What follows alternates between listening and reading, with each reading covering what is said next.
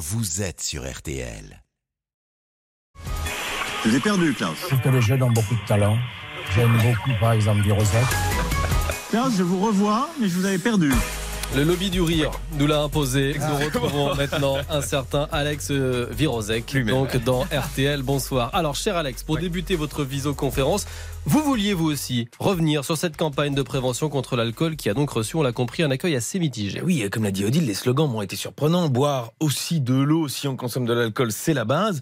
C'est vrai que ça ressemble moins à une campagne de prévention contre l'alcool qu'à une campagne de prévention contre la gueule de bois.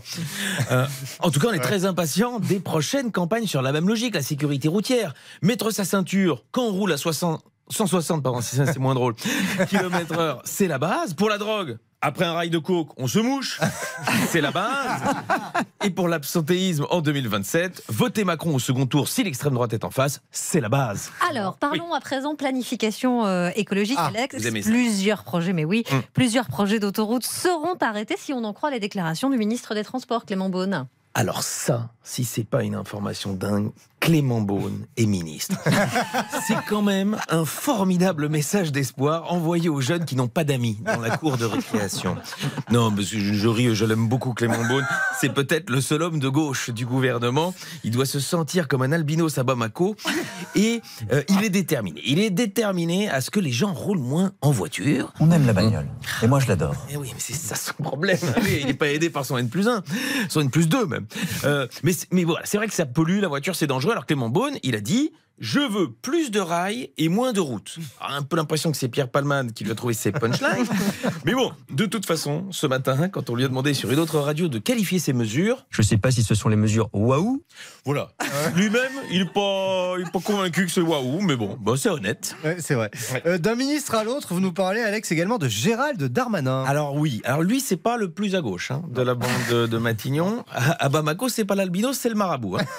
Et euh, justement il a décidé de renforcer les forces de l'ordre. Ou pour ouvrir, il faut ouvrir un nouveau commissariat dans une ville qui certes en a bien besoin. Ouais, donc Marseille? Non. Ah, Nîmes? Non plus. Ah, je sais pas. Cherchez ah une ville qui part en lambeaux, mais c'est quand même c'est une évidence. Écoutez Monsieur Darmanin, il est venu. À l'invitation de Monsieur le maire et de Monsieur le, le député, euh, annoncer un nouveau commissariat euh, au Touquet qui en a bien besoin. Bien sûr mais, mais ne riez pas, vous ne savez pas ce que c'est le Touquet, on a bien besoin. C'est le coupe-gorge des Hauts-de-France. Hein Euh, mais oui, c'est bien simple, le Touquet est surnommé Chicago. Tellement la corruption, la drogue et les cartels. Oui, j'ai bossé celle-là.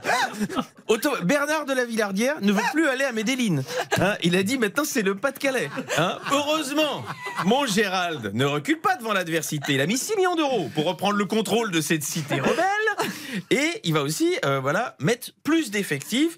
Il explique pourquoi. Puisque le Touquet connaît une activité euh, importante, fait de, de, de sa beauté, de son attractivité, mais aussi des difficultés qui parfois peuvent naître euh, des atteintes faites à l'environnement du fait des touristes, mais aussi de la pression migratoire qui peut descendre euh, jusqu'ici. Elle peut descendre jusque-là, cette pression migratoire. Et c'est évident, hein, tous les migrants, c'est un peu leur objectif.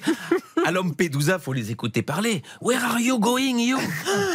I would love to go to the Touquet. I love la côte d'Opale, évidemment.